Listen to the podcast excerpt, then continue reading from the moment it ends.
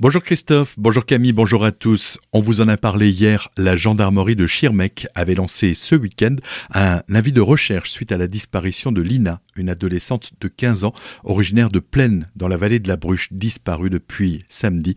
La jeune fille n'a toujours pas été retrouvée. Hier après-midi, une battue avait été organisée dans le secteur. Le parquet de Saverne vient d'ouvrir une enquête pour disparition inquiétante. L'enquête a été confiée à la section de recherche de Strasbourg co-saisie de la procédure avec le groupement de gendarmerie du Barin.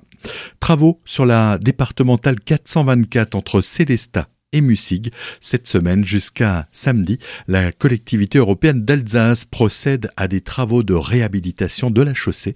Ces travaux se déroulent de nuit entre 20h et 6h du matin. Durant ces heures de nuit, une déviation est mise en place via Mussig, Baldenheim et Muttersolz. La 25e édition de la Biennale d'art contemporain Célestar a été inaugurée samedi dans la cité humaniste. Jusqu'au 5 novembre prochain, 10 œuvres sont à découvrir en parcourant le centre-ville de Célestat.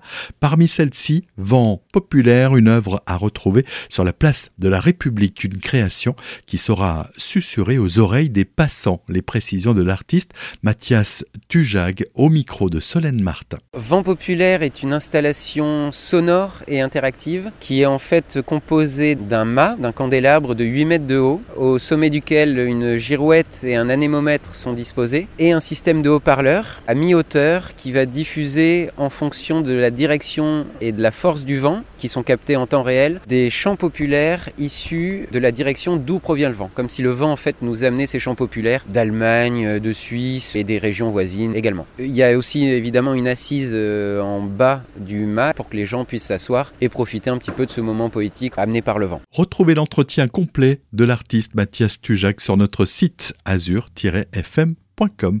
Colmar fête l'automne ce samedi avec la première édition de Colmar Facht, une programmation musicale des danses folkloriques sur la place du marché aux fruits.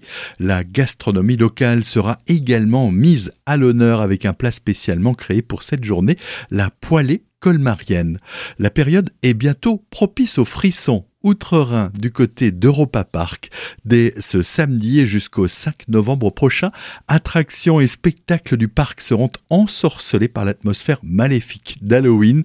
C'est toute une décoration qui a spécialement été créée à cette occasion. Séverine Delaunay, responsable communication et presse France, en dit plus sur les moyens mis en place. 180 000 citrouilles de toute taille et de toute forme, 15 000 chrysanthèmes, 6 000 plants de maïs, 3000 bottes de paille, des fleurs de saison, vraiment une ambiance très colorée, très chaleureuse durant cette période euh, automnale. Il y a des toiles d'araignée qui sont accrochées, il y a des fantômes. Pour vraiment mettre le visiteur dans cette ambiance d'Halloween. Nous proposons bien évidemment notre parade tous les jours avec nos artistes. Il y a certaines attractions à cette période de l'année qui fonctionnent à l'envers, comme dans le quartier espagnol, le carrousel, ou alors euh, nous avons également des très beaux spectacles avec une thématique d'Halloween.